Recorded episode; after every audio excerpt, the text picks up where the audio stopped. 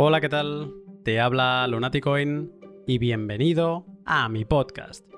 ¿Estás empezando en Bitcoin? ¿O quizá te lo estás planteando pero tienes alguna que otra duda en cómo hacerlo?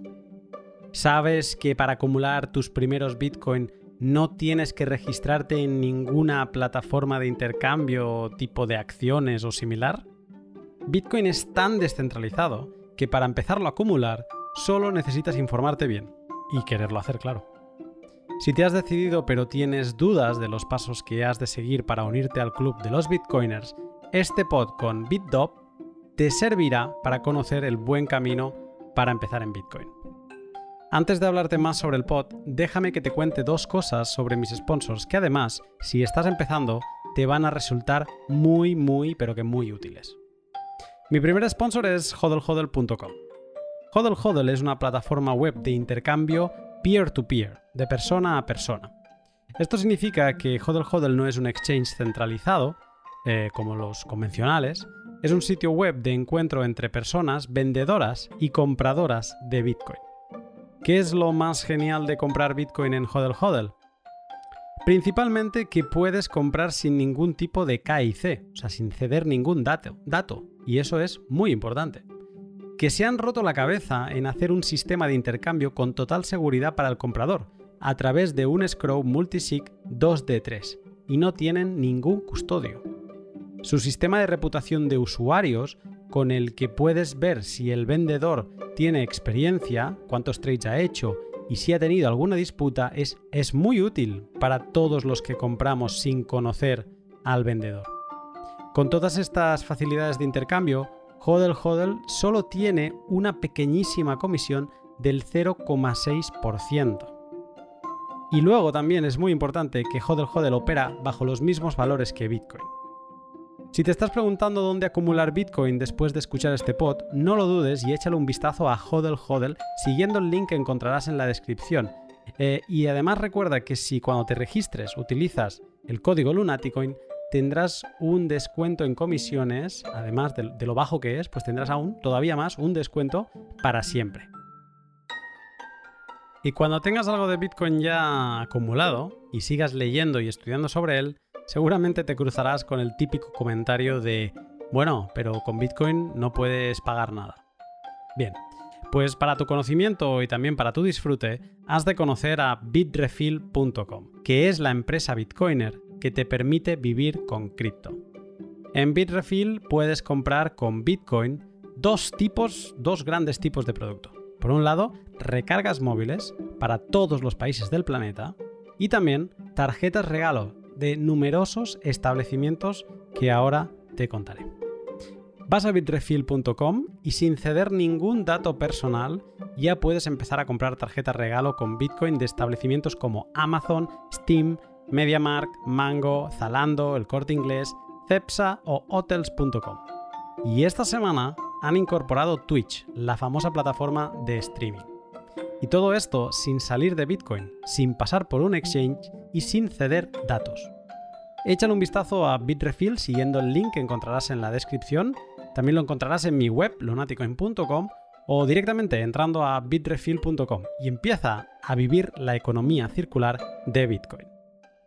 El L77 es imprescindible si quieres empezar en Bitcoin de forma independiente de empresas centralizadas, siguiendo y persiguiendo el potencial real de la invención de Satoshi Nakamoto.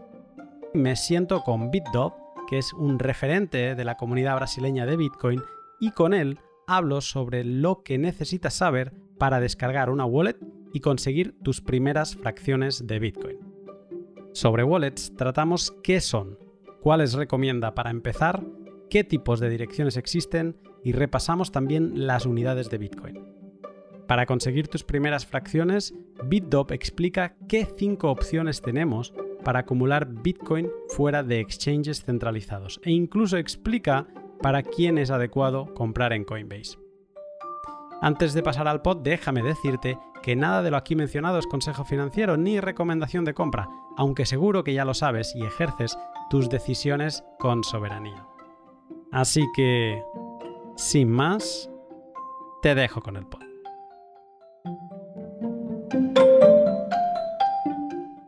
Buenos días, Dov. Buenos días, Lunati. ¿Cómo estás? Muy bien, muy bien. ¿Y vos, todo bien?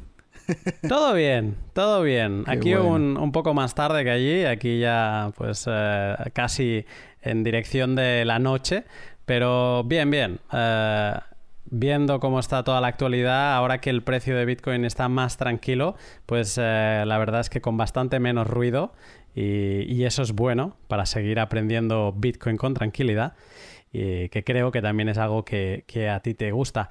Y, sobre aprender, hoy tenemos un pod interesante.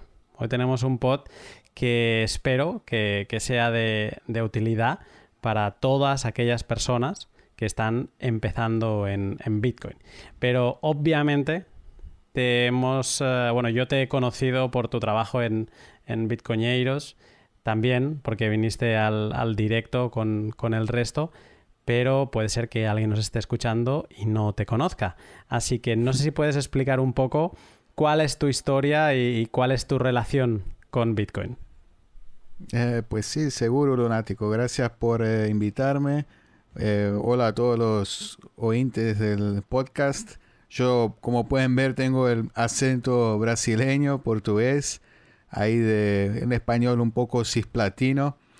Eh, vengo, mi historia con Bitcoin. Bueno, mi historia con Bitcoin empieza en el 2013 más o menos, con un amigo, un fin de semana, una tarde, que teníamos dos eh, pasiones en común, los videojuegos y el cannabis. y mi amigo, y mi amigo me dice, no sabes, Dov, lo que encontré en internet ahora, lo que está pasando pedí esto y me enseñó unas flores preciosas de, internet. Y me llegaron por el correo a casa. Y yo le digo, pa, ¿y cómo eso? ¿Y cómo, cómo se hace? ¿Cómo funciona? Y me presenta entonces a, Bitcoin y a la dark web, como la decía, o sea, como yo la conocí en ese momento, como conozco hoy como la web privada o el mercado y el dark market, que hoy lo conozco como mercado libre. Eh, más, o sea, lo veo más así, pero en ese momento era, pa, mira, qué interesante. Y me, enseña cómo hago para comprar mis primer bitcoins. En ese momento, claro, eh, entro a una exchange ahí local, compro con mi identidad, todo regular, ¿viste? Como, eh, como, un, como un noob, un principiante total, sin ninguna precaución por mi privacidad. Eh, y, entro a, Silk Road. En ese momento era Silk Road y después hubo un otro mercado, no me acuerdo el nombre y no importa demasiado. Me, gustó mucho entrar a ese mundo eh, de mercado libre por internet. O sea, en un lugar donde para nosotros que nos gustaba mucho el cannabis, entendíamos la injusticia, ¿viste? De, la, de las leyes eh, hacia el cannabis. O sea, es como muy claro para nosotros que hay crímenes que, o sea, no tienen víctima y que generan más violencia el crimen, o sea, colocarlo, ponerlo como crimen que el crimen en sí, o sea, como consumir cannabis, que no es un, gran crimen. En alguna de esas la policía agarró y vio que había eh, cannabis en una carta, una, ¿cómo se dice? una carta, en un sobre un sobre que me enviaron. Y eh, se me acabó la, la diversión con, eh, con, con, eh, con, esa, con eso. Y, ahí tuve que, o sea, me afasté de todo eso y no estuve más... y, y, con eso también me afasté de Bitcoin en ese entonces. O sea, lo que tenía, poco que tenía de Bitcoin, que me quedó, eh, de, hacer las compras, ¿no? de, testear eso que del mercado ese. Lo, lo vendía ese mi amigo, le pasé, ¿viste? Y ya dijo, no, no quiero más tener nada que ver con esto. ¿Viste? Ya, o sea, me quedó un, un trauma, ¿viste? De la policía que me agarró con un sobre. Y es grave, o sea, si lo pensás así, de punto de vista eh, eh, legal, y ya eso es una buena, ¿no? Para decir a la gente que tome cuidado porque estás haciendo eh, tráfico internacional. O sea, es considerado, por más que sea idiota, dos gramos, un gramo de una cosa chica, eh, para los ojos de la ley es algo que no lo pueden, eh, o sea, si te agarran, que, o sea, es difícil igual, pero te pueden agarrar y si te agarran es algo considerado bastante grave, ¿ok? Eh, y bueno, pero, y bueno, creo que es eso, lunático. Y, bueno, en 2016, un amigo, Alan, de los bitcoineros, eh, me llamó o lo encontré en Facebook o algo, no me acuerdo, en algún lado, eh, hablando de Bitcoin y yo y hablaba y hablaba de Bitcoin y volvía a hablar de Bitcoin, volvía a escribir de Bitcoin insistía con Bitcoin. Y en un momento dije, tengo que volver a ver esto, sigue, esta cosa sigue no, no, no terminó. Este amigo es un amigo que de chico eh, lo conozco hace mucho y teníamos, hacíamos hasta, eh, hasta competencia de creación de sitio.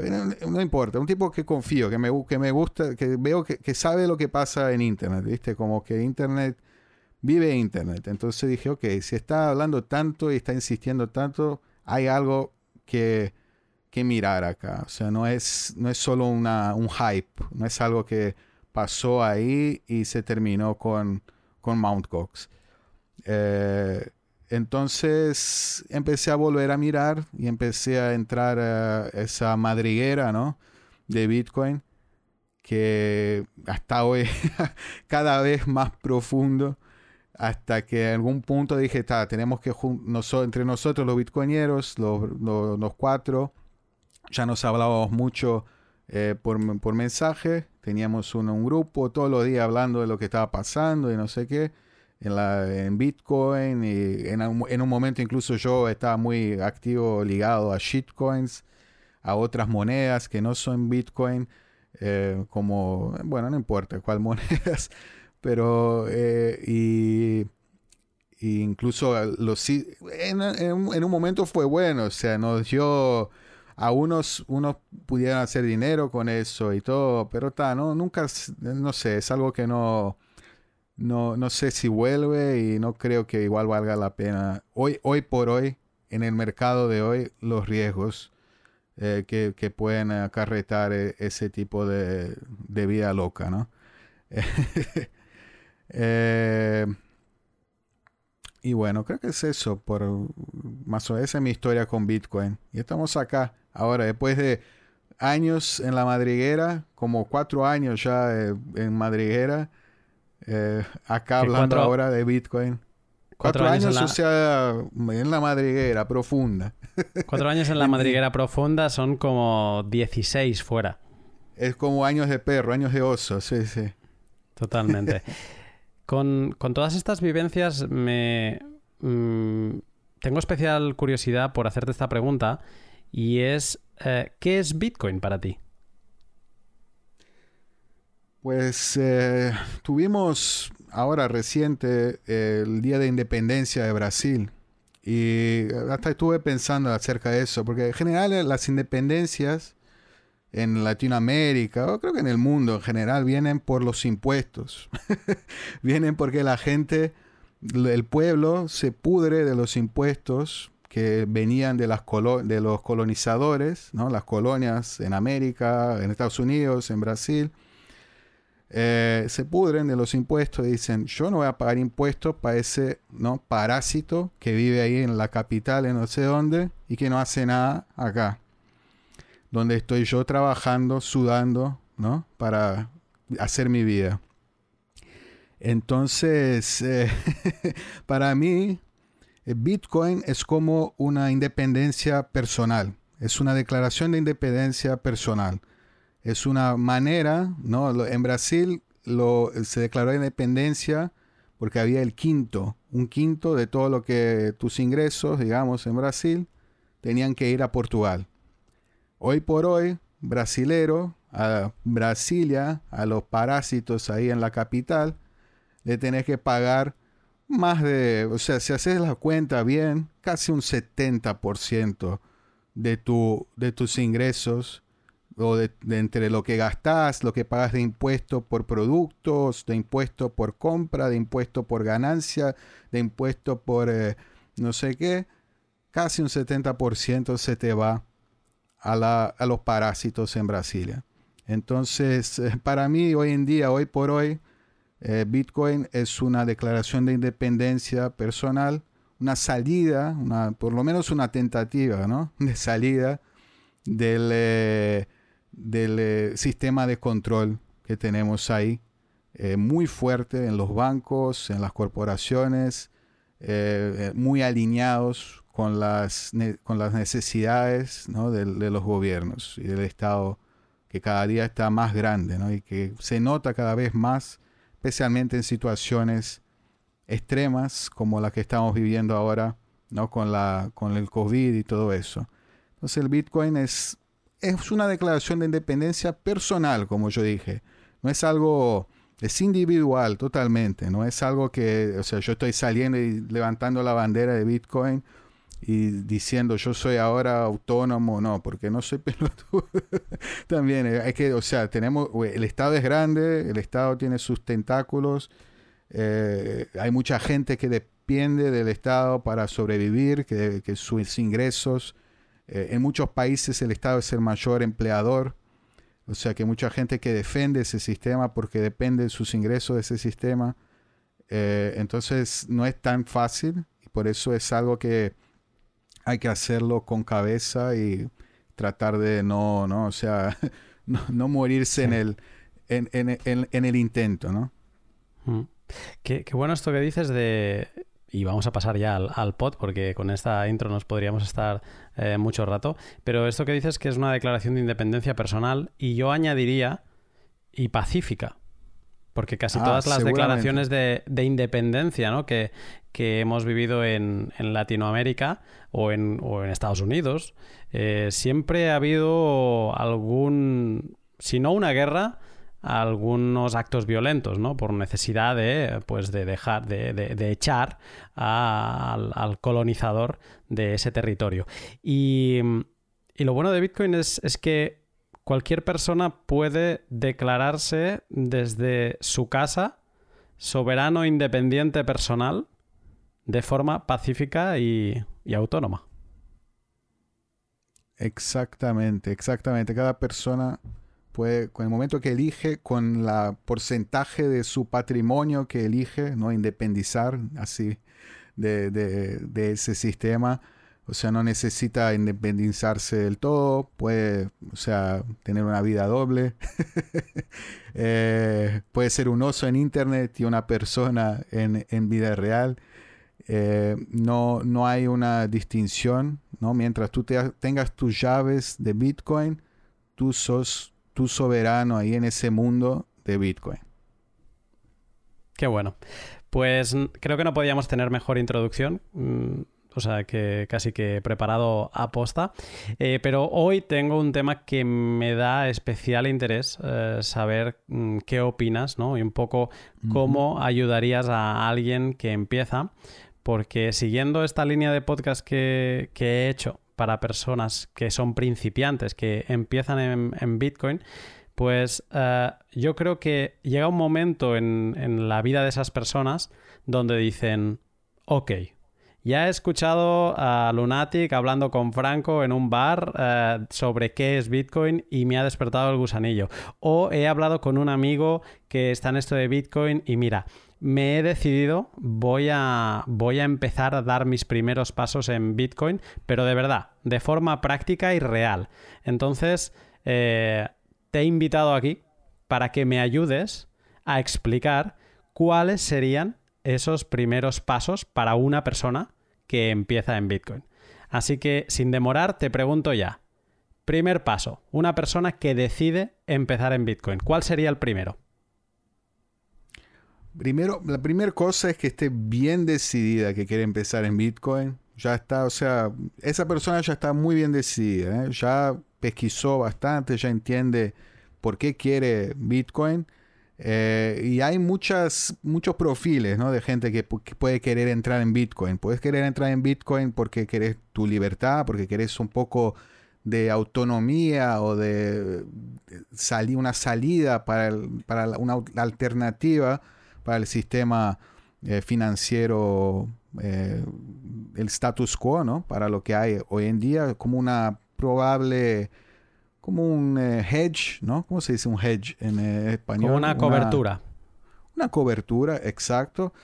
Hay ese perfil. Hay el perfil del individuo que quiere simplemente eh, hacer más dinero. O sea, y puede ser los dos también. O sea, también quieres tener una cobertura y, o sea, una cobertura que, o sea, vos crees que va a ser mejor, obviamente, que mantenerse en euros o en pesos, ¿no? Especialmente en pesos.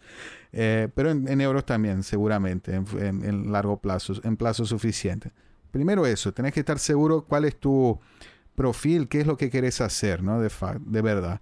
Igual, la primera cosa que vas a necesitar para ¿no? empezar a utilizar a Bitcoin es manejar una cartera, una wallet, un monedero, una billetera, no sé, depende de dónde estés en el mundo eh, la vas a llamar de, una manera distinta.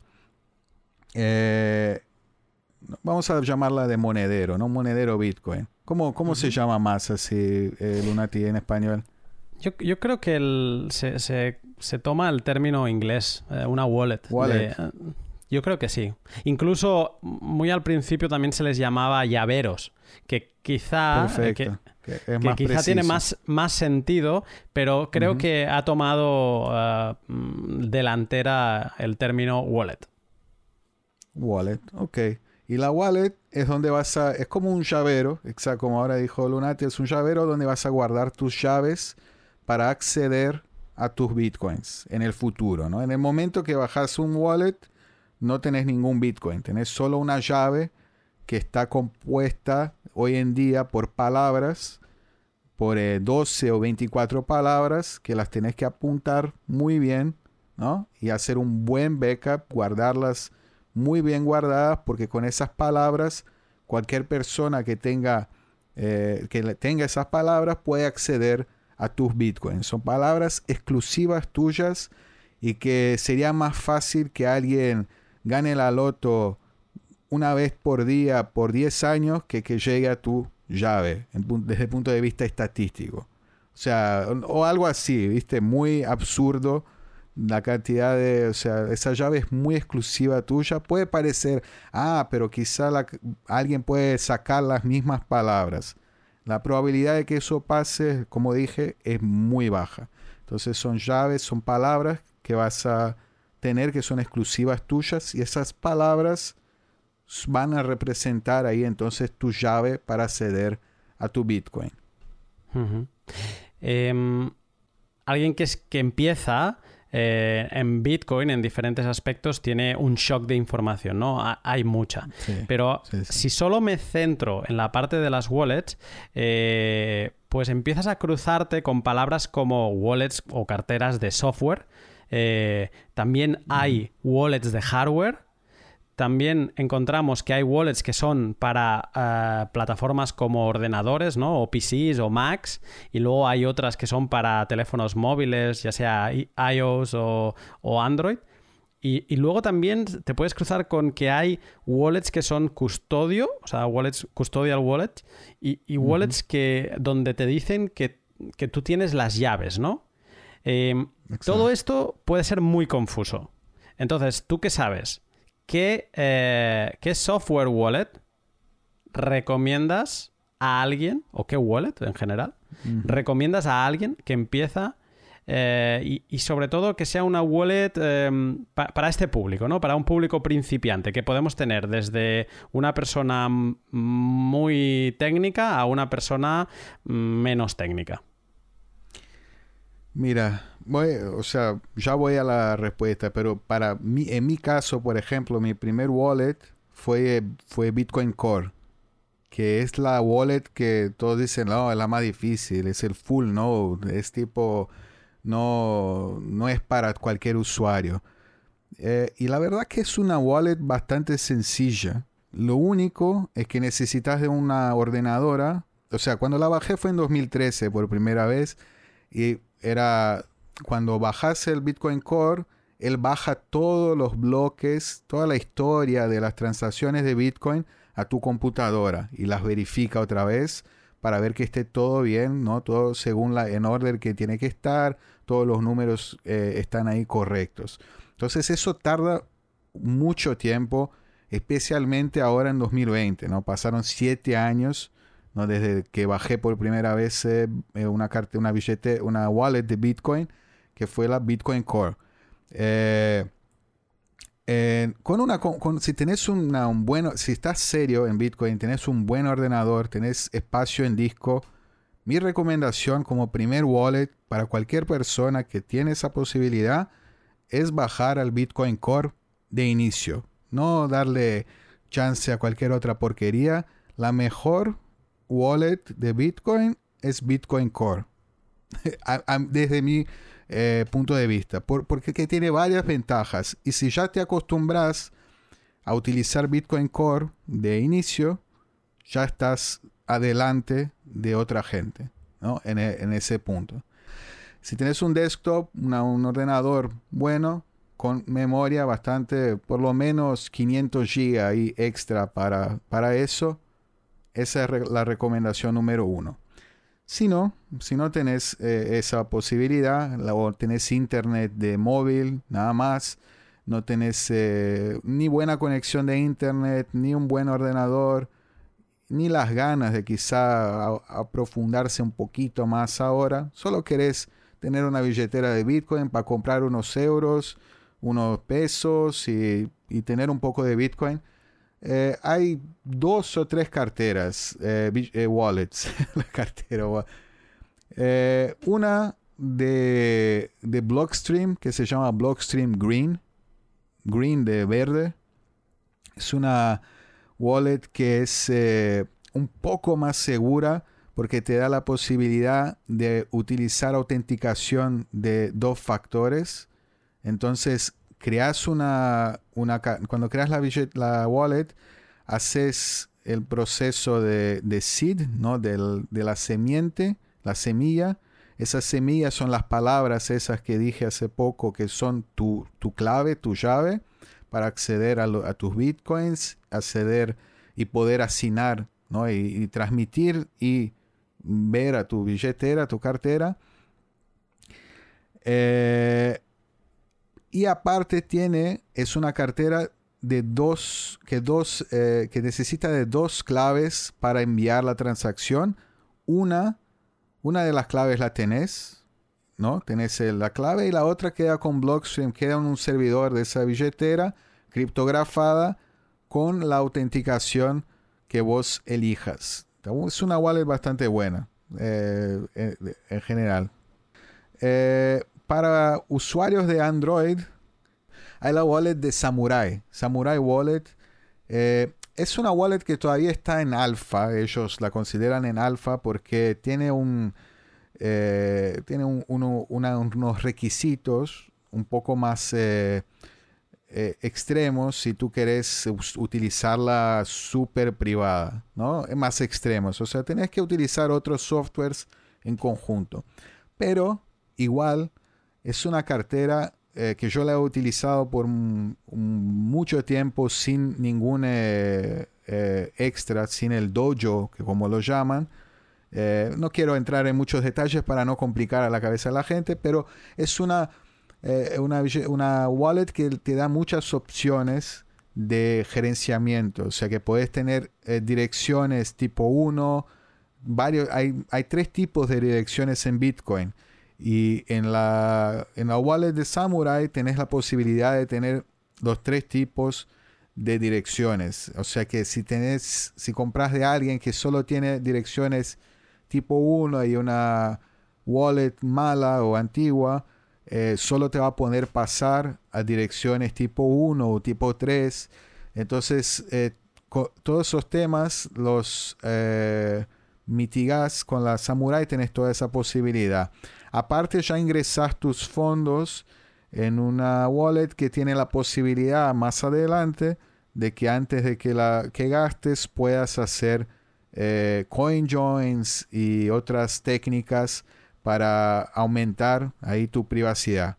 O sea, esa es una buena eh, es una buena ventaja que en, en, futuro, ¿no? Cuando ya estés más eh, eh, experimentado, experimentado, pues, vas a poder usar y no vas a gastar más fees, más tajas, más fees, ¿no? Sí, comisiones.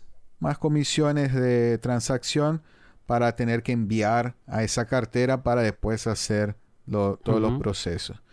Eh, esa es una opción. Y la última opción para iOS y también para Android, que me parece una buena, una buena wallet, es Blue Wallet, que también es, eh, también es una buena opción. Tiene, son todas esas son open source, tienen una buena comunidad ahí alrededor. La Blue Wallet tiene soporte para algunas hardware wallets también. Y, y, la veo bastante bien. Es una buena. Es una buena cartera, bastante sencilla de utilizar, de crear, todo el proceso es bastante bueno. Y aparte tiene una función interesante para las calles que si puedes crear una cartera falsa adentro de ella. O sea que puedes tener eh, una cartera que cuando pones, pones un pin, eh, entra a tu cartera, accede a tu cartera de verdad. Y si pones otro pin, accede a la cartera falsa. Que puede ser útil en países latinoamericanos o eh, cosas, lugares así, ¿viste? Donde puede haber algún problema. hay que acordarse que esas wallets son para pocos fondos, fondos, ¿no? Es para iniciar, agarrar, comprar un poquito de Bitcoin, empezar a, viste, a tantearlo, a sentir, no sentir con la mano, viste, pero sentir cómo funciona todo el tema de las direcciones, eh, de, la, de la seed, ¿no? Del backup, de cómo es recibir, cómo es enviar una transacción. Son eh, wallets que la vas a utilizar para, es como tener la billetera en tu bolsillo en la calle, ¿no? Porque estás todo el tiempo con la, con, el móvil en el, en el, bolsillo. Entonces necesitas tener esa, eh, esa conciencia, ¿no? De que no, no caminas tampoco en la calle con miles de euros en tu bolsillo. Caminas con algunos. Pensar que es dinero que está eh, caliente, como lo llamamos, hot. Es una cartera hot que está también aparte conectada a internet en un dispositivo que más conectado que tu móvil no hay. Está 24/7 conectado a internet y si tú bajas cualquier ah, app o cualquier porquería que sale en el, en el eh, App Store o en lo que sea, eh, puede ser que te roben tus bitcoins porque puede ser que, ingreses a tu teléfono un malware o alguna, algún aplicativo eh, sí, que malicioso, ¿no? Entonces, cuando uno empieza a usar Bitcoin, también empieza a tener más conciencia, ¿no? De lo que instala en sus dispositivos y de la seguridad, ¿no? De su vida digital. Es algo, es algo interesante que uno tiene que tomar en cuenta cuando, y que es fundamental, yo creo, para el siglo XXI,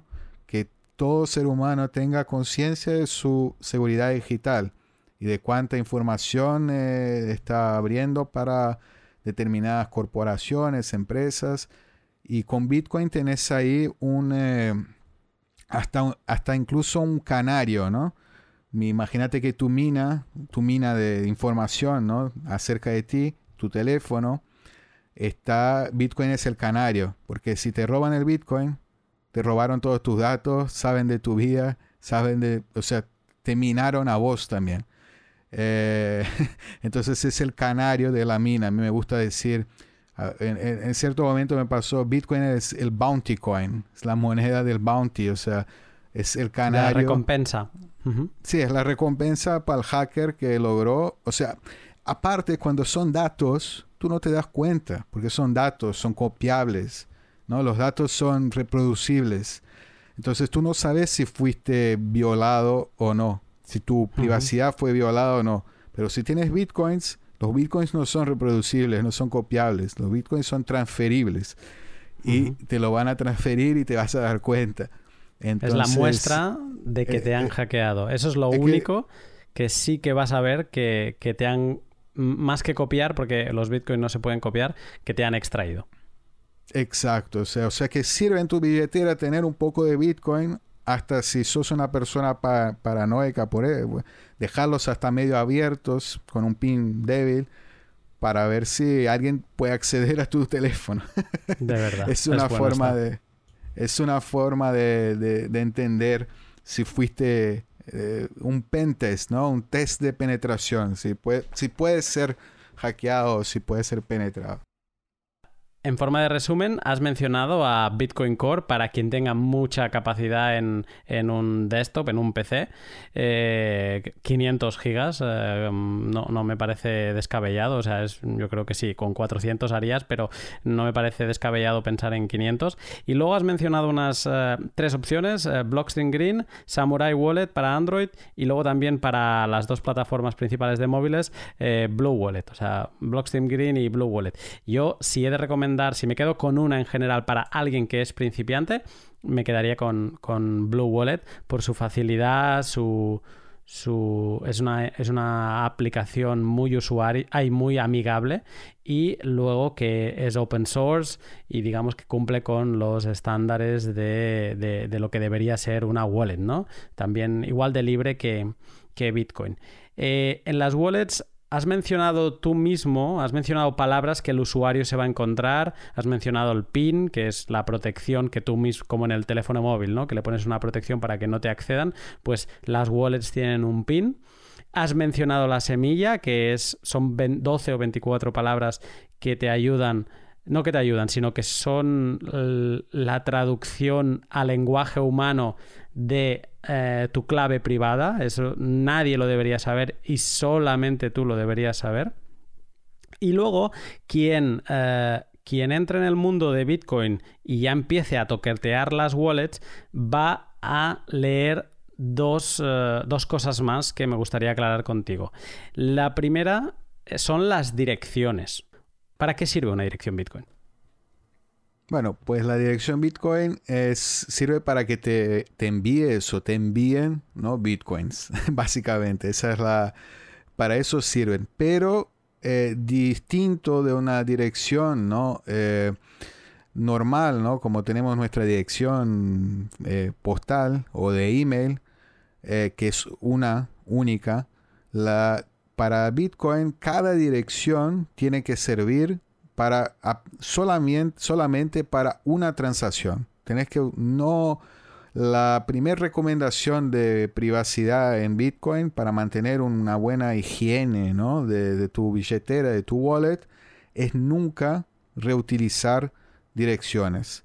¿Por qué? Porque reutilizando direcciones estás eh, asociando fondos de distintas orígenes eh, en tu billetera en la misma dirección y eventualmente si cuando gastes, cuando los gastes a la misma persona. Si compraste en una exchange con KYC, también, o sea, la exchange sabe siempre que lo estás enviando hacia ti, ¿no? Probablemente. Si envías a distintas direcciones, no puede eh, asumir, o, o sea, puede deducir que es hacia ti, pero no puede asumir 100% que es siempre hacia ti. Eh, puedes enviar a otras personas eh, también, o sea, no, no tenés por qué enviar solo a ti mismo. O sea, la dirección sirve entonces como, es casi como una, un invoice, ¿no? No una, un pedido de pago, como una factura, como un pedido de pago. O sea, tenés ahí un pedido de pago y cada pedido de pago es para una cosa nada más y, y ahí está, lo guardaste en tu dirección y, y, hay, y de eso hay tres tipos distintos ¿no? de, direcciones. Sí, lo comentabas antes, sí.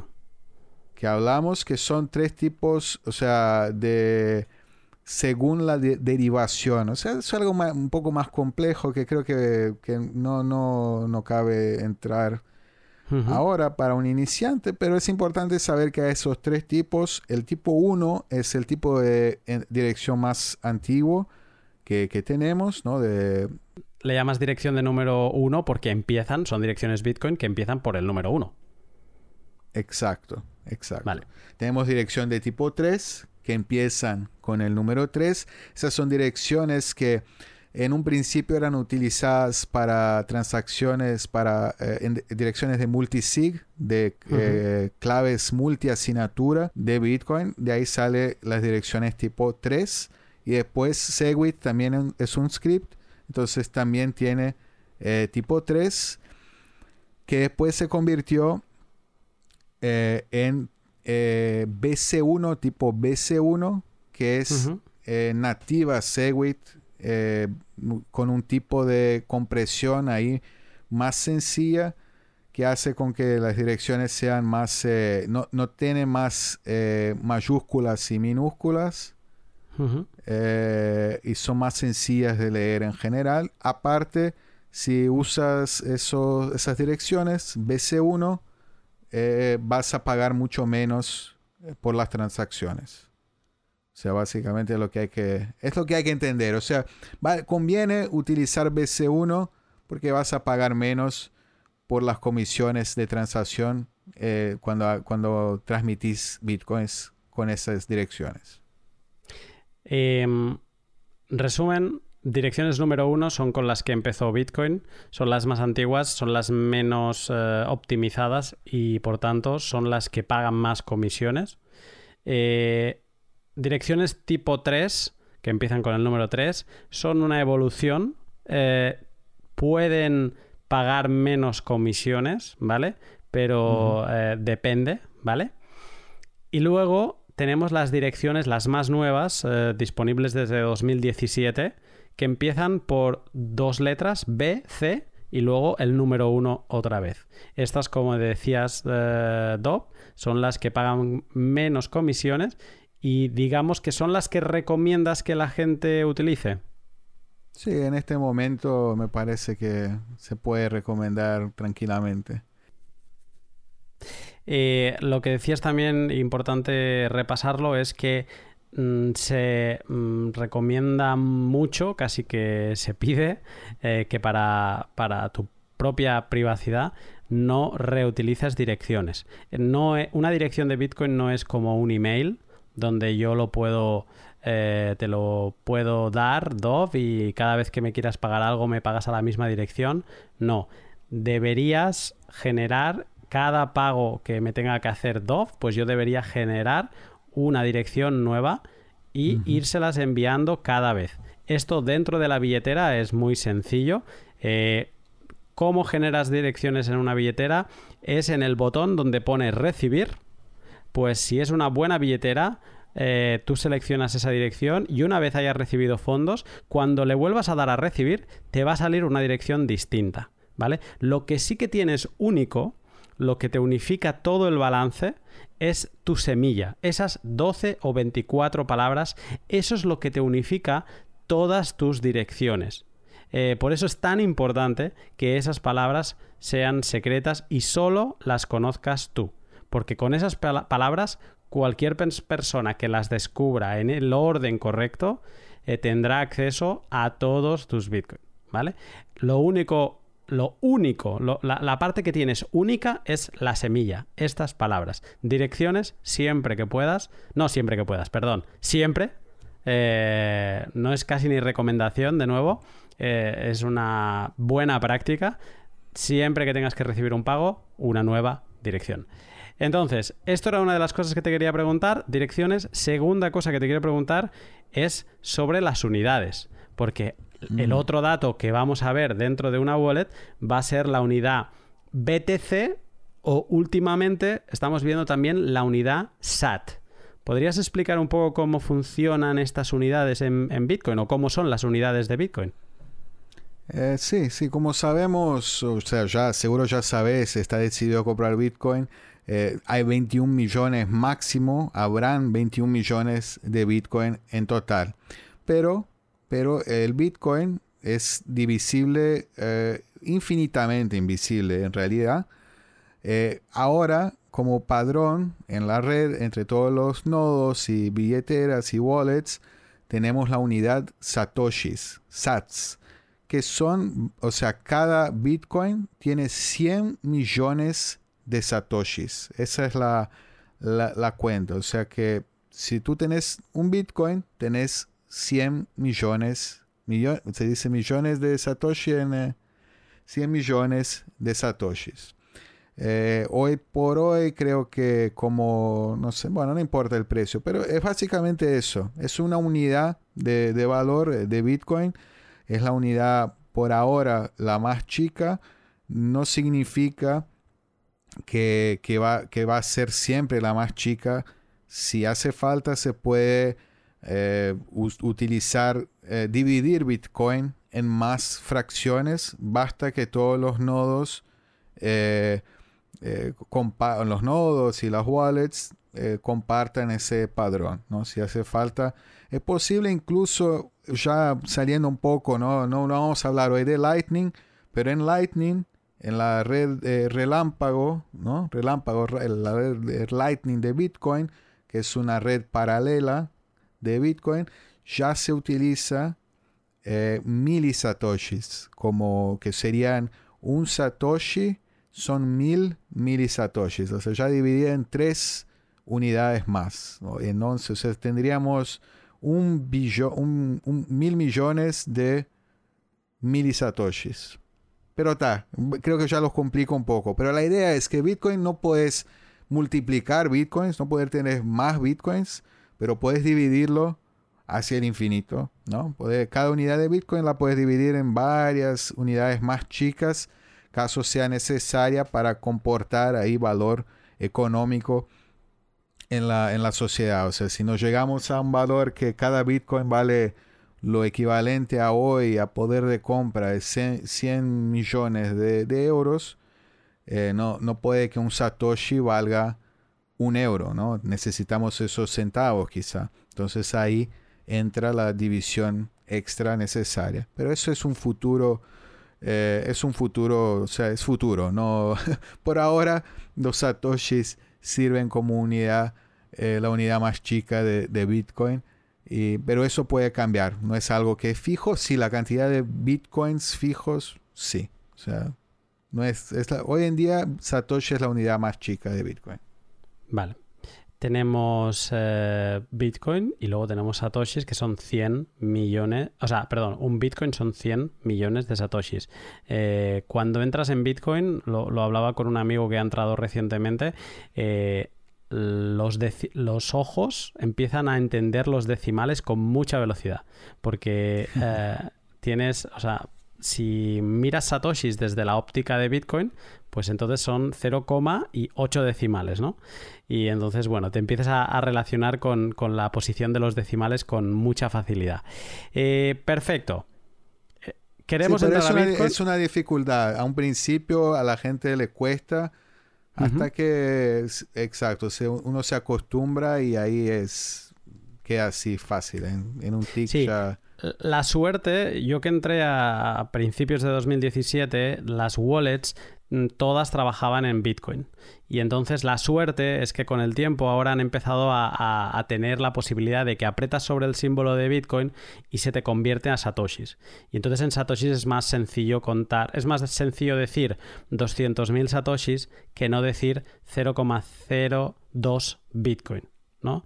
Eh, no, 0,002 Bitcoin. ¿Ves? Es que con los decimales te, acabas perdiendo. Bueno, y esto, si tienes que hacer eh, hablar de menos, ¿no? De mil satoshis, pues entonces estamos hablando de 0,00001 satoshis. Entonces, eh, ahora ya hay más facilidad dentro de las wallets. Apretas sobre el símbolo de Bitcoin, se te convierte a satoshis. O en otras carteras puedes ir a la configuración y decirle, no, quiero ver siempre las unidades en satoshis, porque me es más sencillo, etc.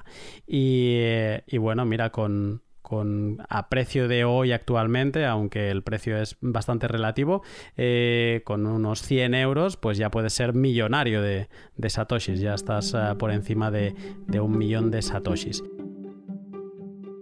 Espero que te esté sirviendo todo lo que BitDob acaba de contar sobre wallets. En breve, cuando empieces a dar tus primeros pasos en Bitcoin, vas a plantearte acumular satoshis en mayores cantidades. Cuando llegue ese momento, te preguntarás qué puedes hacer para mejorar la seguridad de tus bitcoins frente a cualquier tipo de amenaza, ya sea física o online. Y ya te adelanto que la respuesta a esa pregunta se llama Bitbox 2, la genial hardware wallet de mis sponsors Shift Crypto. Una hardware wallet es un dispositivo diseñado específicamente para guardar Bitcoin. Como no tiene otra función, reduce al máximo los posibles ataques. Guardar tus Bitcoin en la Bitbox 2 te da la tranquilidad de saber que están bien protegidos, sin todas las amenazas que sí tenemos en una wallet de ordenador o móvil. Bitbox 2 es el dispositivo que recomiendo a todos mis amigos y familiares que empiezan porque es muy fácil de usar y sus controles físicos son una delicia. También tiene una app muy intuitiva con una guía en español que te acompaña ante cualquier duda. Tiene una versión solo Bitcoin con menor riesgo de ataque. No tiene altcoins por ahí que, puedan ofrecer más superficie de ataque. Y no solo será tu puerta de entrada a las hardware wallets, sino que te acompañará a lo largo de tu aprendizaje con todas las funcionalidades que un pro necesita. Como por ejemplo los geniales resultados que acaba de presentar LOP en cuanto a su uso de multifirmas. Como creo que Bitbox 2 es tan buena opción para guardar tus bitcoins, he hablado con Shift y les he pedido algo especial que no tenga nadie. Y después de apretar un poco, he conseguido un 15% de descuento a los 10 primeros que adquieran su Bitbox 2 utilizando el código Lunaticoin. Y después, después de, esos 10, de esas 10 primeras unidades, un 10% de descuento hasta el final de 2020. Ya no tienes excusa, así que échale un vistazo a la web de Bitbox 2, siguiendo el link que encontrarás en la descripción y anímate a subir de nivel tu seguridad en Bitcoin. Entonces, las carteras. Sabemos lo que son, sabemos que podemos, eh, que protegemos nuestra semilla, que son esas 12-24 palabras, y que luego podemos estar generando direcciones eh, infinitas, ¿vale? Para, para ir recibiendo pagos y sabemos, entendemos las unidades de Bitcoin. Entonces, aquí vendría, entiendo que, es, que sería el, siguiente paso, que sería comprar las, las, primeras fracciones de Bitcoin, ¿no? Uh, sí. De Bitcoiner a Bitcoiner. ¿Qué le recomiendas a, a alguien que empieza hacer en este momento? ¿Cómo compramos Bitcoin? ¿Qué necesitamos? Bueno, eh, primer cosa, la primera cosa que te recomiendo eh, es que hables con tu primo o con tu amigo o con el bitcoiner que conoces de no sé dónde y le preguntes, eh, che, ¿no tenés unos 10 euros de bitcoin para pasarme? Te los pago, 20 euros, algo así chico. Y, y, que lo hagas. O sea, trata de eh, conseguir eso personalmente con alguien, con una persona que conoces. Puede ser por internet también. Eh, quizá hasta para decir, mira, eh, te pasame y yo te la paso de vuelta. Solo para testear, ¿viste? Para tantear. Aunque sea así. Claro, mejor si lo compras, si lo tenés, si tenés pose y la transferís para otra cosa. Pero la idea es que pruebes recibir un poquito ¿no?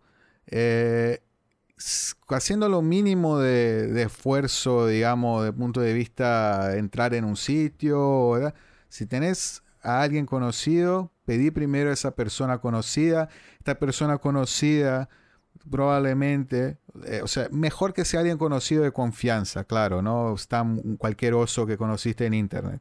Pero si alguien de confianza que de verdad confías tú, ¿no? Tenés confianza grande, decir, no, che, estoy queriendo mirar eso de Bitcoin, me acuerdo que tú eh, tenés o hablaste alguna vez, no tenés un poco quizá para vender, seguro, dependiendo de la persona, te va a incluso pasar un poco sin ni cobrarte y ahí vas a tener un poco de Bitcoin en tu billetera. ¿Para qué? Primer paso, tenés tu billetera, tenés tu clave borra tu billetera. eh, borra tu billetera y recuperarla. Fíjate si podés recuperarla. O sea, recibiste un poco de Bitcoin ahí, tenés un poquito, ¿no? No mucho, ¿eh? porque puede ser que no la logres recuperar. Entonces, eh, es bueno tener un poco, poco, muy poco. No sé, si puedes hasta un euro en ese primer instante, mejor, algo así. O menos, no sé, lo, que puede, lo, mínimo que, posible. Eh, borra tu billetera, borra ella y probar a recuperarla. Esa es la primera etapa. ¿Por qué? Porque así estás seguro que tu semilla funciona, que la billetera, si pasa algo a tu billetera después, la vas a poder recuperar. Entendiste cómo funciona el proceso de recuperación y lo sabes hacer. Te vas a sentir mucho más seguro porque en ese momento vas a entender cómo funciona eh, esa parte de recuperación, eh, que puedes borrar, o e incluso que puedes borrar, no sé, vas a cruzar una frontera, no querés andar con bitcoins, puedes borrar tu billetera, si tienes tu clave guardada en otro lado, sabes que cuando vuelvas y tengas acceso a tu clave, vas a poder recuperar tus bitcoins tranquilamente. Eh, que eso es fundamental, es algo muy importante de entender porque es algo que cambia tu percepción de, lo, aquel, la, la, fisicalidad ¿no? de aquel Bitcoin. Vos pensás que tenés una billetera, que los Bitcoins están en tu billetera. No, no. Los Bitcoins están en Internet, están en la red. Tú solo tenés llaves para acceder a Bitcoins que están en la red. Entonces, vas a empezar a ver cómo funciona todo eso y eso va a ayudarte a, tener más seguridad y a entender mejor todo eso y solo haciendo, solo con la práctica, yo lo estoy diciendo ahora, parece obvio, pero tenés que hacerlo con la práctica, ver que el backup, el backup ese funciona, perfecto. Esa es primera etapa, ¿no? O sea, y tratar de conseguir un poquito de Bitcoin del que sea. Hasta, no sé, si está muy difícil hablar, llamar BitDove a los bitcoineros, hasta te pasamos un poquito de Bitcoin, ¿no? Para hacer ese test. Cuidado con lo que acabas de decir, ¿eh? Pero vale. No, no, no. Máximo no lo voy a pasar. vale, primer paso, eh, me ha gustado mucho lo de borrar. O sea, que te... No, primer paso es conseguir... Recibir un eh, poquito. De algún conocido, ¿no? De alguien cercano o alguien que te pueda dar esos, mm, a lo mejor, 10.000 satoshis para que puedas em, jugar, ¿no? O 20.000 satoshis. Y eh, lo segundo, me ha encantado borrar la billetera, buscar la opción dentro de la configuración y decir, borrar, ¿no? Eliminar. ¿Está seguro usted que desea? Sí, estoy seguro. Bueno, estoy seguro porque tengo mis 24 palabras y las estoy viendo y las tengo bien apuntadas y entiendo lo que he apuntado, que eso es muy importante. Y entonces la billetera te va a decir, ¿quieres hacer una nueva billetera o quieres eh, utilizar una semilla existente? ¿no? Entonces le dices utilizar semilla existente y re, eh, yo le llamo, como es semilla, ¿no? Y estamos hablando de agricultura, pues yo le llamo rehidratar la, semilla en, la wallet y eh, entonces pues te crece esa planta que es tu, que es tu cartera y ver si te, si, te aparecen esos 10.000 satoshis de nuevo. Si no te aparecen, seguramente te has equivocado. Y seguramente está bien que te hayas equivocado eh, y que hayas borrado la wallet porque imagínate que llegas a tener más fondos que 10.000 satoshis son un, euro aproximadamente, pero imagínate que te pasa pues con 500 euros, ¿no? Es mejor, como dices, Dop, eh, hacerlo al principio. Exacto. otra cosa que puedes hacer si sos muy averso a las pérdidas eh, es incluso recibir y transmitir de vuelta el fondo ese. Eh, aunque sea, no, no, pasa nada. ¿Por qué? Porque cuando recuperes la cartera tenés que ver que hubieron esos fondos entonces, si sos muy averso a las pérdidas y no, no puedes perder ni 10 mil satoshis, eh, es otra opción también. Vas a poder recuperar el histórico de tus transacciones con esa SID. Entonces, también es una posibilidad. Pero la idea es que puedas ver que puedes recibir y puedes recuperar. Puedes tener fondos y recuperar o mismo puedes tener un histórico de transacciones. Eh, vale. es que es otra opción, no hace falta perder esos bitcoins para siempre. O sea, puedes también eh, eh, recibir, enviar y ahí borrar y cuando recuperar, ver que recuperaste la misma cartera y que ves ahí que tuviste, que fue la cartera que donde recibiste y donde enviaste fondos y está ahí, está todo ok. Tenés, eh, o sea, que, que tenés un buen backup que, da, que da, accede a la cartera esa. Vale. Ah, has recibido fondos de un conocido, has hecho esta prueba, todo está ok. ¿Cuál sería el siguiente paso? Ahora, ahora viene el paso ¿no? más complicado, digamos. Ahora querés comprar un poco más, ¿no? no o sea, tu amigo no probablemente está haciendo hold, está holdeando. La primera cosa en realidad le vas a preguntar, che, ¿dónde conseguís tus bitcoins? si, hmm. si quizá conoce a alguien, quizá te puede pasar un buen contacto de alguien que hagas ventas eh, que no sea una, exchange, ¿no? que no sea una correctora. Eh, idealmente, la, no comprarse una corretora. ¿Por qué? Porque estamos hablando de un hedge, ¿no? De algo que vas a utilizar eh, para como protección, como una cobertura, ¿no? Y si querés salir del sistema de control, no puedes acceder a esa cobertura por una institución que está vinculada al sistema de control. Idealmente, o sea, idealmente, claro. Hago un, un, stop porque has utilizado la palabra corretura, que creo que eso sí que ya es bastante distinto de entre, entre el portugués. Un exchange o en español una casa de cambio, ¿no? una empresa donde tú vas a. donde te venden Bitcoin, mm, pero eh, lo que viene a decir Dob es que si tú realmente estás en Bitcoin para desconectarte del sistema, pues comprar Bitcoin desde dentro del sistema no es lo más recomendable porque te están te van a pedir nombre, apellido, dirección, teléfono, cuenta bancaria, van a saber que has comprado Bitcoin, cuánto cuándo lo has comprado, cuánto lo has comprado y van a saber qué estás haciendo con él. Sí, eh, sí, o sea, probablemente te van a seguir en todo el camino, van a estar ahí muy atentos a tus transacciones, tanto el banco que te va a hacer preguntas, pero ¿por qué quieres pasar dinero a esa institución? Cuando te intentes hacer el CEPA o lo que sea, la transacción, eh, se va, o sea, como se involucra en toda tu vida financiera, también en eso se va a involucrar. Eh, cuanto a la exchange, ¿no? La correctora, la, exchange, la casa de cambio, que tiene a veces hasta obligación de hacer algunos reportes al gobierno local o a Bélgica, no sé en Europa cómo funciona. Tienen ahora toda una instrucción, ¿no? También, ¿no? Todo un tema de obligación de, de reporte. Me acuerdo que vi reciente, había una exchange en Holanda de Ruben, ¿cómo se llama? Esa de que podía hacer eh, compras. Get Bitter. bitter. Bitter, Bitter, sí que me parecía increíble, ¿no? Una startup que el tipo, vos podías hacer una... O sea, él pedía un tipo de identificación, pero era chico, no la pasaba más adelante, o sea, era algo bastante prolijo para cantidades no, no grandes, para, para un poco todos los meses.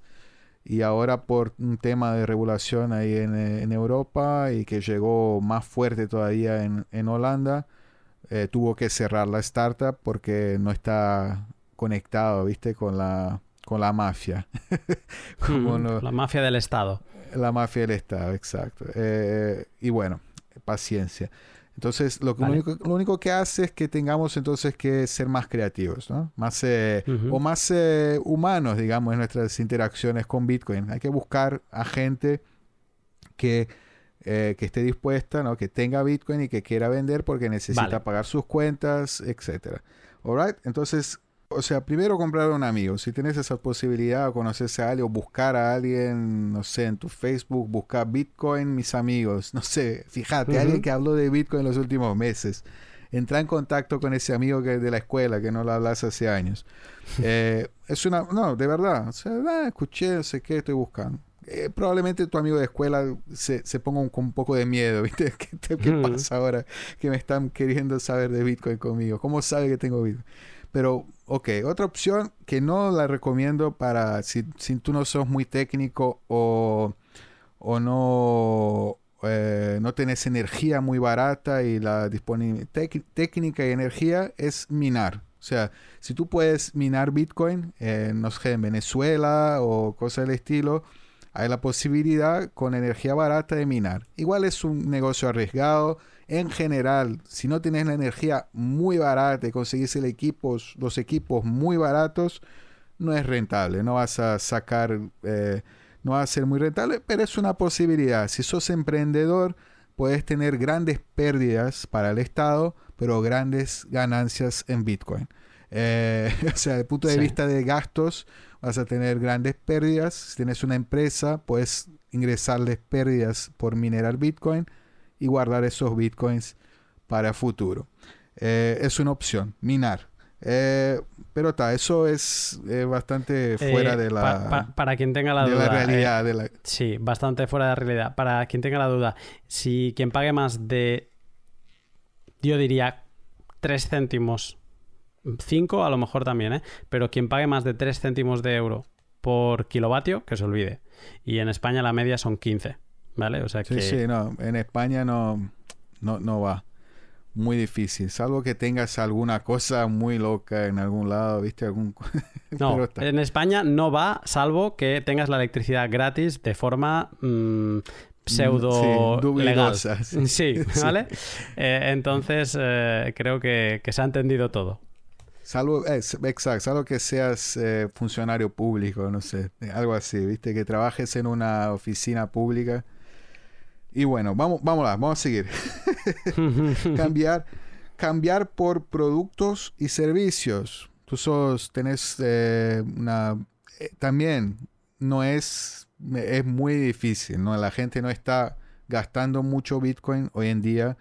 Mismo que tú pongas en tu café que aceptas Bitcoin o en tu negocio o la vendes en la calle, no sé, lo que sea, sos, eh, en tu, empezás a aceptar Bitcoin con tu billetera. Ya tenés una billetera de Bitcoin. Simplemente puedes decir, acepto Bitcoin. En un momento alguien quiere pagar con Bitcoin, vas con tu billetera, la escaneas y recibís Bitcoin. Ok, vendiste con cualquier billetera en tu móvil. Es como tener un, eh, una, un- el coso donde pasas la tarjeta en tu negocio. Tienes tu móvil en tu bolsillo, puedes recibir Bitcoin, aceptar pagos en Bitcoin. De mi, desde mi punto de vista es la mejor forma. O sea, eso lo, sin hablar. O sea, si ya te gusta Bitcoin, querés acumular Bitcoin, empezá a aceptar Bitcoin. No, no- ni hablar, ¿no? Ni duda. O sea, empezá a aceptar Bitcoin en tu negocio, empezá a tenerlo eh, y guardarlo. No lo, no lo pasas a euro. Lo guardas. Es algo que no necesitas comprar después de otro lado. Escuché un, un testimonio, o leí, de hecho, en Twitter de... Ahora no me acuerdo de su nombre, pero es una, una persona de la comunidad inglesa conocida con su buen número de followers, etcétera, y un bitcoiner de los eh, early adopters, no sé si 2010, 2011, y explicaba que literalmente eh, cuan- en 2012, creo que dijo, eh, Mm. hizo todo tipo de trabajos por Bitcoin. Y dijo, no estoy hablando de que eh, me pagaban en dólares y yo lo convertía a Bitcoin, sino que eh, supongo que era, era un joven ¿no? en aquella época.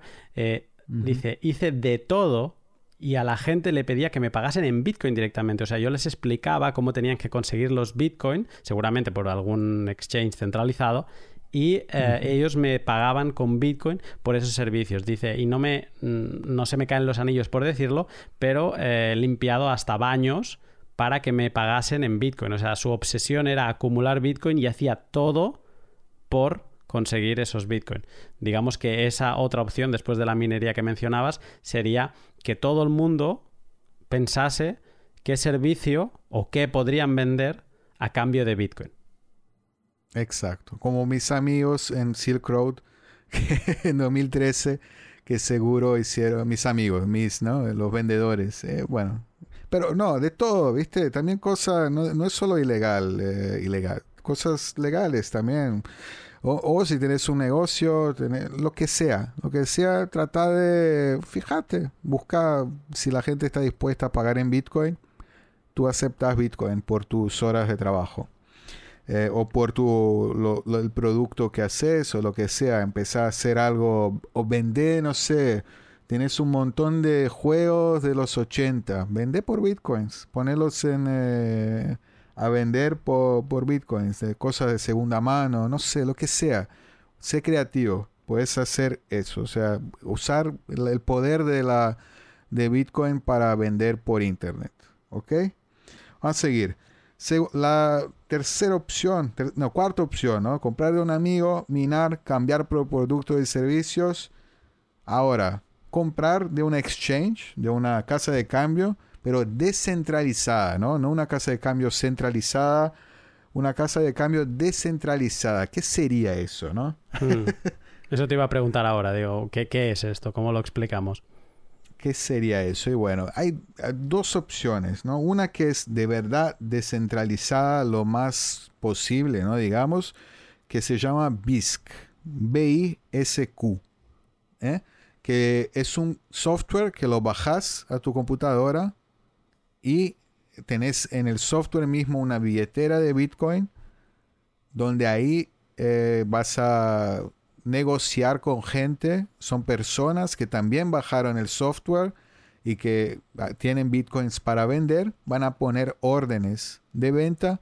Tú puedes poner un orden de compra y puedes elegir si querés eh, eh, pagar en dinero o buscar por órdenes de venta que la venden en dinero físico.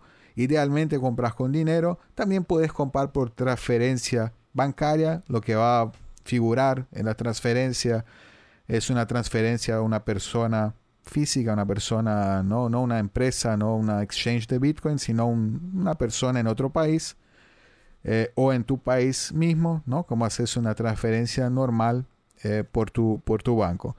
Eh, idealmente mejor en cash, no en dinero, pero como van las cosas también, en un rato va a llamar más la atención que hagas cosas en dinero que, que como por cómo van las cosas, ¿no? Eh, va a llamar más la atención que hagas cosas en dinero que que hagas simplemente una transferencia a, una, un tercero si no decís que es para Bitcoin. Así te llama a decir que es, eh, compré una, no sé, cualquier cosa, ¿no? la cosa más nerd que se te ocurra decirle al banquero. Le compré eh, unos videojuegos, unos videojuegos de los 80. Exacto.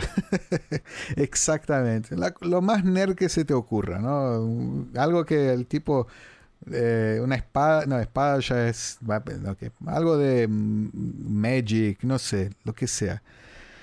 Eh, puedes hacer eso, ¿no? O por BISC, que esa opción de software que tú bajas, tiene una dificultad que eh, tú tienes que tener un poco de Bitcoin ya, porque para hacer cualquier transacción en, en BISC, tienes que dejar un colateral, una, un depósito. Una garantía. Una garantía en Bitcoin eh, tú y el que te está vendiendo tienen que tener esa garantía para caso pase algo eh, como una forma de penalización. penalización, exacto. Y es un problema para, todo el mundo que no tiene Bitcoin. Que no tiene Bitcoin.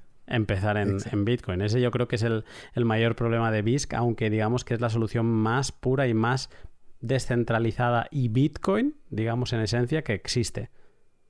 Exacto, es P2P total, eh, person to person, peer to peer, de persona a persona, eh, totalmente, par a par.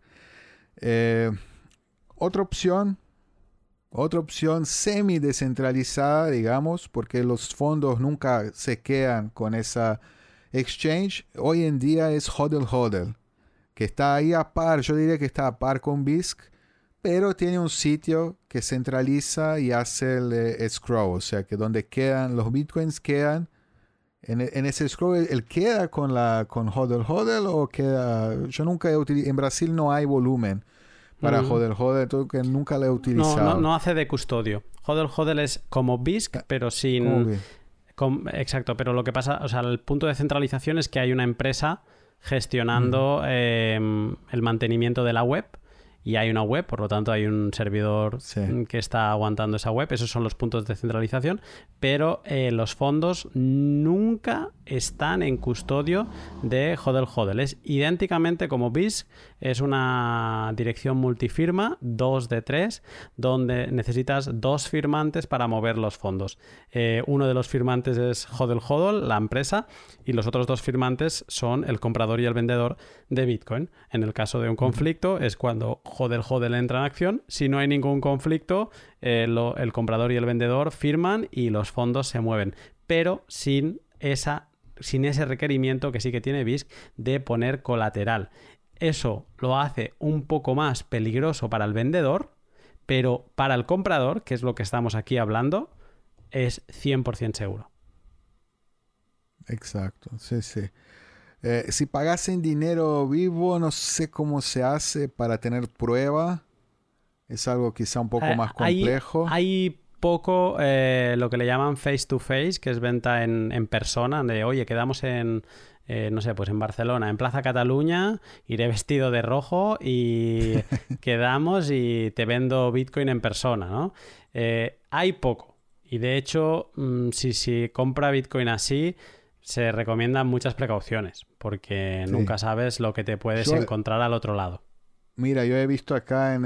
ahora estoy mirando Jode Jode. Hay un vendedor eh, cara a cara en persona que diga, queda en sitio público en un punto intermedio entre vendedor y comprador, en plazas, la comisarías de policía de preferencia, en sitio de haya cámaras, o sea, el vendedor también tiene sus precauciones, que, o sea, en general hay que hacerlos en lugares eh, públicos, cerca, uno de los lugares eh, más comunes quizá, es en el, adentro de un banco. Encontrarse o muy, o sea, porque el banco está muy protegido en general, uno tiene que pasar por una, eh, un chequeo de seguridad, tiene muchas cámaras y, o sea, ahí las dos partes pueden sentirse quizá más eh, eh, cómodas, ¿no? Para lidiar con dinero, sin que el otro tenga, o sea, tenga un arma escondida o algo así, ¿viste? Algo que, pero está, de todas las formas, cara a cara cada vez más difícil, especialmente con gente que no conoces, que no sabes. Hay que idealmente hacerse el cara a cara con, con alguien eh, eh, conocido, que por lo menos tenga buena reputación en, eh, en la plataforma, ¿viste? Porque también las plataformas, esa Hodel Hodel, lo bueno es que tiene, o sea, puedes dar reputación a los vendedores, ¿no? Eh, eso puede ayudar a encontrar, pero también no es perfecto, ¿no? Obviamente que el vendedor puede crear, eh, hacer con sus amigos perfiles falsos y perfiles reputaciones falsas. Exacto, no, no, no es perfecto, entonces hay que con mucho cuidado, ¿eh? con mucho cuidado. Entonces eh, tendríamos la opción, digamos que nos estamos acercando a las formas de compra más prácticas. Creo que era la, cuarta manera de conseguir Bitcoin es empieza a ser más sencillo. Eh, si no tienes nada de Bitcoin, hodl hodl. Y si tienes algo, pues te puedes plantear BISC, aunque digamos que no es tan. Yo diría que incluso es, menos friendly que, que hodl hodl. Eh, menos amigable, un poco, no mucho, pero menos. Y, mm, y, bueno, y disclaimer, Hodel Hodel es sponsor, pero todo lo que estoy diciendo aquí es porque lo creo, eh, es, es, así. Y, mm, y entonces, tú que eres tan cypherpunk, privado en esta manera de actuar frente a Bitcoin, ¿habría alguna otra manera más sencilla o más rápida de comprar Bitcoin que no fuera estos dos eh, sistemas? Mira, si, si en estos dos sistemas no encontraste, yo iría a otro sistema que ya no es tan bueno como era en el pasado, pero todavía sigue mejor que exchanges eh, que son totalmente centralizadas, que es Local Bitcoins. Es un sitio que hoy exige, eh, KYC exige tu identidad. Antes vos podías hacer sign up sin, eh, sin ninguna información eh, privada. Hoy ya exige un poco más, pero sigue, o sea, si tú no estás en Europa, en el país, eh, creo que están en Finlandia, si no me equivoco. Sí, algún país nórdico, ahora no sé cuál es. Un país nórdico. Sí, sí, o sea, eh, quizá de Latinoamérica y eso no hay, o sea, es más difícil la cooperación, entonces no es tan problemático y puedes ahí encontrar a alguien, puedes hacer tu primer compra chica con ellos, borrar tu cuenta, hacerte como el que hizo una compra y no le gustó y ya está, compró un poco y ya está. Y, ah, y si, o sea, tuviste buena relación con el vendedor, ya ahí te encontraste un vendedor que te lo encontraste en la vida física o que te comunicaste por mail y, ahí tenés una, ¿no? una forma de quizá conocer a alguien del que puedes confiar, ¿no? Claro que con su límite, con su límite de cantidad de cuánto puedes comprarle, eh, sin, ¿no? sin que el miedo de que se desaparezca, pero eh, supongo que, o sea, va a querer, si vos le traes negocio seguido, él va a querer mantener negocio contigo.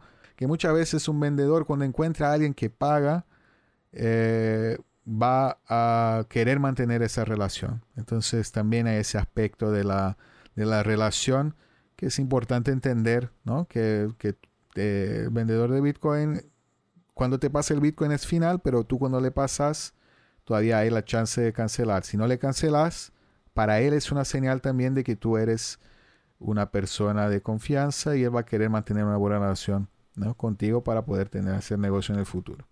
Mm. Vale. Eh, tenemos todos estos métodos. De momento, mm, Local Bitcoins te puede dar más volumen y digamos que te puede abrir la puerta a tener una relación con alguien, pero seguimos en esa vía más eh, de ir protegiendo nuestra privacidad y de ir dejando la mínima cantidad de información nuestra en la red y en empresas, ¿no? Sin pasar ningún filtro de, de, políticas de conoce a tu cliente, etc. Eh, ¿Qué dirías de esa gente que decide, ostras, pero es que a mí me han hablado que hay una cosa que se llama Coinbase, que he ido a la App Store y tengo incluso aplicación en el móvil y puedo comprar eh, bitcoins eh, súper sencillo desde la cama, ¿no? Pongo mi tarjeta de crédito y compro bitcoin. Realmente es muy práctico.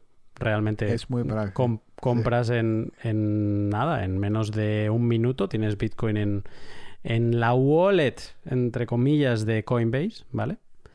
Eh, ¿qué, le dirías a, esa persona que, tiene como esos cantos de sirena de, de, ah, pues compra en Coinbase, es más fácil?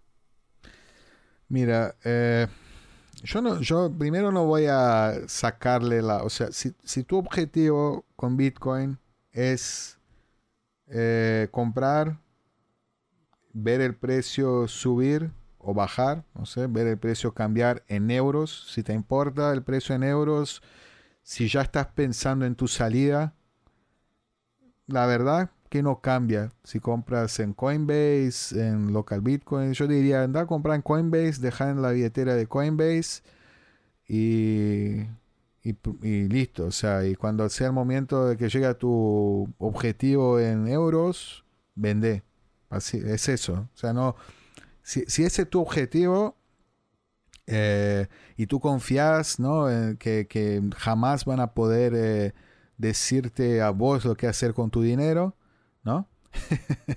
si tú confías que, las empresas esas no van a desaparecer, eh, ok, derecho, o sea, puedes seguir esa ruta, comprar ahí y tener tus fondos ahí bajo custodia ¿no? del tercero.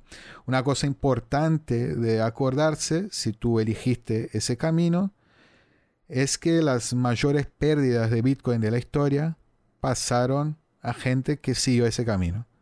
O sea que muchas veces uno piensa, no, es más seguro dejar en esas eh, exchanges, ¿no? En la, en la custodia de esas exchanges. Pero esas exchanges son los eh, mayores eh, honeypots, ¿no? como se dice. Mm, son los, potes de miel.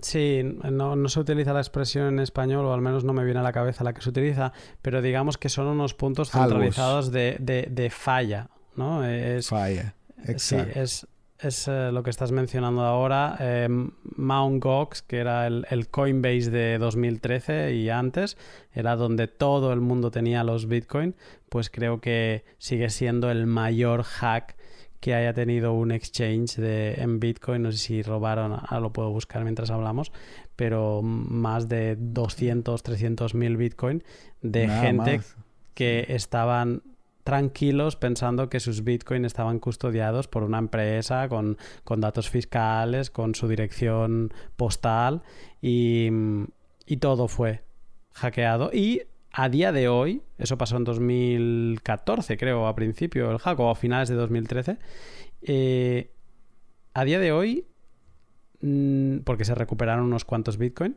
y se tienen que repartir entre los eh, que tenían Bitcoins eh, acreditadamente en ese exchange, a día de hoy todavía no han recibido nada. Sí, exacto. O, o se han recibido, han recibido el valor equivalente en dólares a lo que tenían en la exchange, en el valor del momento, mismo que hayan, o sea, hubo hasta un chiste que creo que ellos lograron, pero ellos no están devolviendo bitcoins o fracciones de bitcoin, están convirtiendo a moneda fiat y devolviendo a los clientes el valor exacto del día de su pérdida en valor eh, fiat, en valor de moneda, euro, dólares, yenes, no sé. Eh, entonces es para calentarse, ¿no? Tú compraste Bitcoin para especular en una subida porque estás en un exchange, o sea, no te importaba, ¿no? De verdad tener eh, los Bitcoins, ¿no? De cierta manera estabas en un servicio centralizado, querías ganar dinero, querías vender, querías tener rápido ahí para vender cuando lo quieras vender. Entonces, por esa ganancia, digamos, te terminaste quedando sin la ganancia. Eh, 500.000 bitcoins. Más o exacto. Es medio, millón, medio millón, de, bitcoins. desaparecieron de, las cuentas de Mt. Cox y el, su CEO, eh, Mark Karpeles, sigue en, arresto domiciliario en Japón eh, por, esa causa. Eh, Muy entonces, barato Sí, más o menos económico. Entonces, ¿dirías que si hay alguien con esa mentalidad de Bitcoin solo me va a servir para hacer trading, ¿vale? Para hacer mm, compra y vende, compra y vende. Mm, Coinbase en la exchange. Sí. Coinbase necesita es aparte. Ya. Sí, ya está. Si está queriendo vender y comprar ahí, ¿no? Sin, si ese es su objetivo, si está queriendo poner eso en su, ¿no? en su pasta de inversiones, no sé, algo como eh, algo más en sus eh, ingresos y salidas, no sé, ¿viste? Algo para especular corto plazo, corto medio plazo. Eh, la, mayoría, los buen, buen inversores en Bitcoin, mismo que compren por Coinbase, no lo van a dejar en Coinbase. Van a hacer un sistema de multisig, multiasignatura, porque ahora tienen, o sea, pensá que ahora tenés un tercero que sabe todo que tú compras, ¿no? Entonces tú tienes que hacer una custodia más capaz, más, eh, más segura, ¿no? Porque tenés a una empresa y todos sus eh, trabajadores y toda la gente, consultores y toda la gente que tiene acceso al banco de datos de esa empresa, de ese exchange, que tú confías, ¿no? Tu seguridad y tus datos, tu dirección física, donde tú estás y cuántos bitcoin has comprado y para qué direcciones has sacado está disponible para toda esa gente e incluso en Brasil, por ejemplo, desde agosto del año pasado y quizá en el mundo todo la tendencia ¿no? mundial es que el gobierno también tenga en su banco de datos toda esa información que va, se va a exigir de, de las empresas que les transmiten esa información. Supongo que Coinbase, por ejemplo, tiene que, o sea, tiene que reportar todos los ingresos,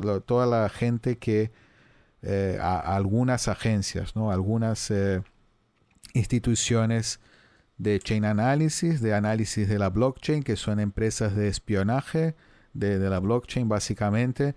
Hay un artículo de Giacomo Zucco que habla que las empresas esas es como si el banco, o sea que las, eh, ponete que la, la la casa de cambio no contrata a esas empresas para asesorar riesgos, ¿no? Si el fondo vino de, un mercado negro, si vino de alguna actividad considerada ilícita en su legislación.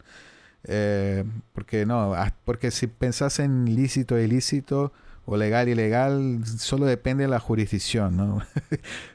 un libro puede ser, comprar un libro puede ser ilegal en, en un país también, o comprar pornografía, o comprar, eh, eh, comprar a filo hasta caramelos, ¿no? Sí, o eh, cannabis. O cannabis, ¿sí? que en, una jurisdicción no es, en otra sí es, entonces, ¿qué, ¿quién decide? no Bitcoin es una moneda global no es una moneda eh, local. Pero bueno, a lo que voy es que esas exchanges, entonces lo que hacen es poner un policía, es como si fuera un banco, ¿no? Que tú sacas dinero del banco, tu dinero, ¿no? Que tú hiciste legalmente, que compraste ahí, y cuando lo sacas, ¿no? Del banco, pusiera un investigador privado, ¿no? Atrás tuyo para ver dónde quizás lo vas a gastar, que sería lo que hacen las empresas, las, eh, las exchanges, cuando tú sacas dinero de Coinbase, ellos siguen mirando después, ok, ese dinero fue para tu billetera. Después si va para otro lado donde no les parece o, que está marcado como una billetera que posiblemente es de un negocio eh, ilegal, ellos van a marcarte como, ok, este señor está mandando dinero a un sitio de casino, por ejemplo. Es algo, viste, algo muy común. Sitio de póker, apuestas ilegales, otro crimen sin víctima. Eh, o sea, y, te van a, o sea, van a, Coinbase te puede decir, ok, tú no, tú estás haciendo transferencias para el canal de, al, estás utilizando tu dinero en, en póker online, no puedes más comprar en Coinbase o tus fondos están eh, te los pueden confiscar a los fondos. Eso es lo peor. O sea, no, no te dicen, ok, eh, andate acá con tus fondos. Te pueden decir, no, vos estás utilizando para esto, está confiscado según la ley no sé cuánto, no sé cuánto de la licencia de Nueva York. ¡Pum! Te la tomaste, ¿entendés? Cuando... O directamente que no, no, no te dejen comprar más en Coinbase. ya no eres, eres persona non grata. No hay más eh, causas eh, jurídicas contra ti, pero no te queremos ver más por aquí. No vuelvas. Sí, sí. Y, hasta Simplemente por lo que hiciste fuera de Coinbase. Por tu actividad económica fuera de Coinbase. Porque consideramos que no nos gusta, y esto ha pasado no estamos hablando de una casuística que, que, podría pasar. No, esto ha pasado, no con Coinbase, con otro exchange, de, de hecho con Binance, que la persona envió esos bitcoins a un servicio de de mixing, que simplemente es para que no te puedan seguir trazando, pues digamos que como Bitcoin es transparente y se puede trazar todo, pues simplemente es enviarlo allí para que lo mezclen con otras monedas. Es como meter monedas dentro de una bolsa y tú sacar una moneda, entonces nadie sabe cuál era la moneda original, pero todo el mundo tiene su, su, cantidad de monedas equivalente. Y, y entonces a esa persona le dijeron básicamente esto de si vuelves a enviar dinero allí, no trabajaremos contigo, no te dejaremos operar en este exchange.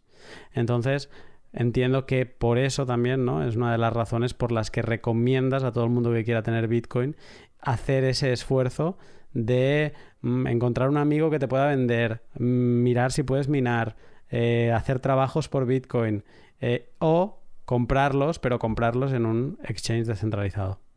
Sí. Y si llegas a comprar en una exchange centralizada, si llegas en algún momento, por cualquier que sea el motivo, o al principio ya compraste y ahora estás escuchando eso y estás diciendo, pa, ¿qué, qué hice?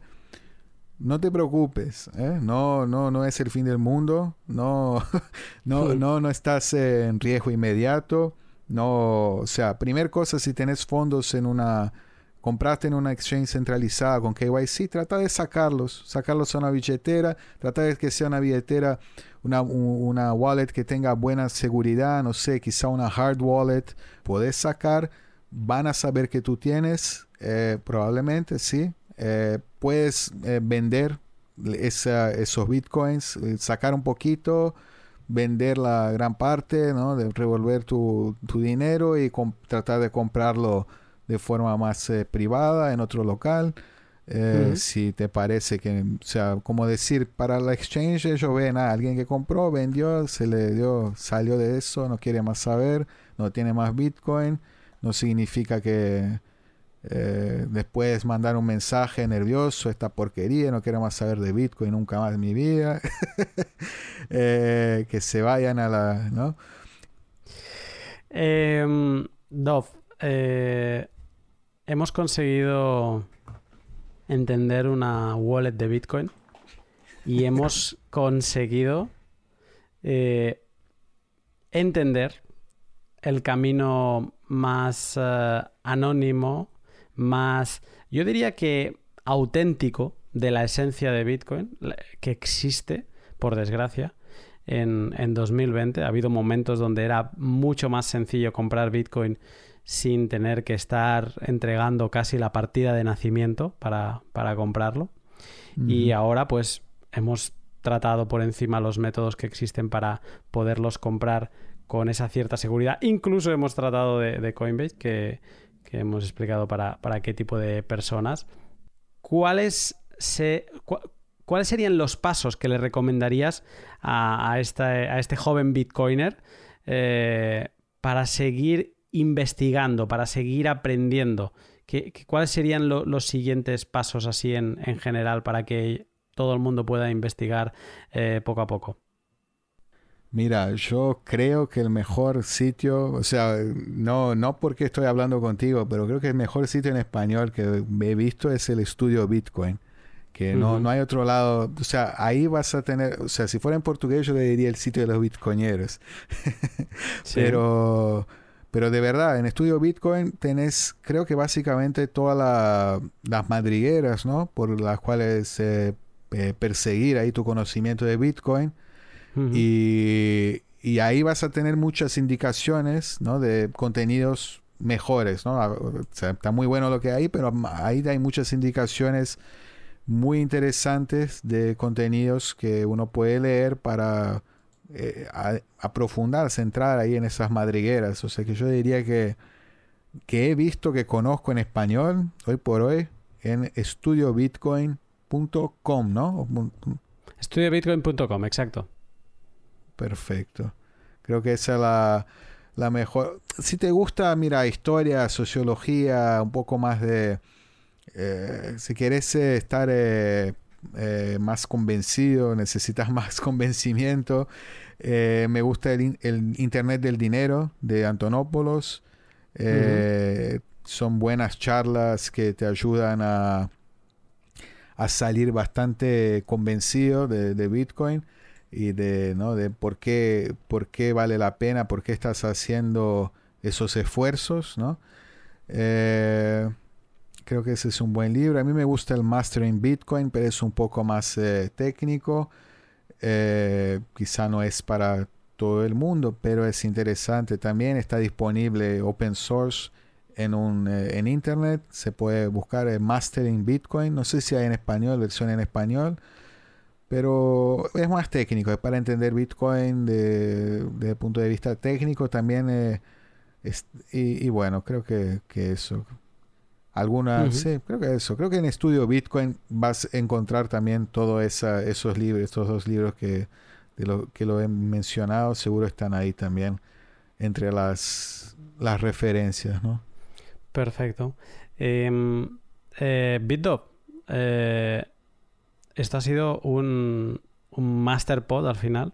De hecho, teníamos bastantes más temas que tratar, pero obviamente cuando se trata a Bitcoin con pasión y se quiere sobre todo explicar los porqués de cada cosa y, mm, sobre todo hacer caminar por el buen camino a los, a los nuevos bitcoiners, pues es normal que, la pasión nos lleve a, desarrollar eh, todo, ¿no? Todo lo que nos hubiera gustado que nos dijesen y, por ello te agradezco esta, este buen rato que, me has, ah, que me has regalado. Un gusto, un gusto, Donati. Y si alguien tiene alguna duda, puede encontrarme en Twitter también, en eh, bitdov, B-I-T-D-O-V corta, B larga, B larga, I-T-D-O-V corta. Eh, en Twitter y en Twitter, básicamente. Sí, es, es muy, BitDove es muy activo en, en Twitter y, siempre está respondiendo y ayudando a, todo el que lo necesita. Y obviamente pondré como siempre las, las referencias en, en, los links de la descripción. Y nada, Dov, nos vemos en Twitter. Eh, desconectamos de aquí, pero saltamos a Twitter. Un gran abrazo, Lunati. Nos vemos. Un abrazo. Cuídate.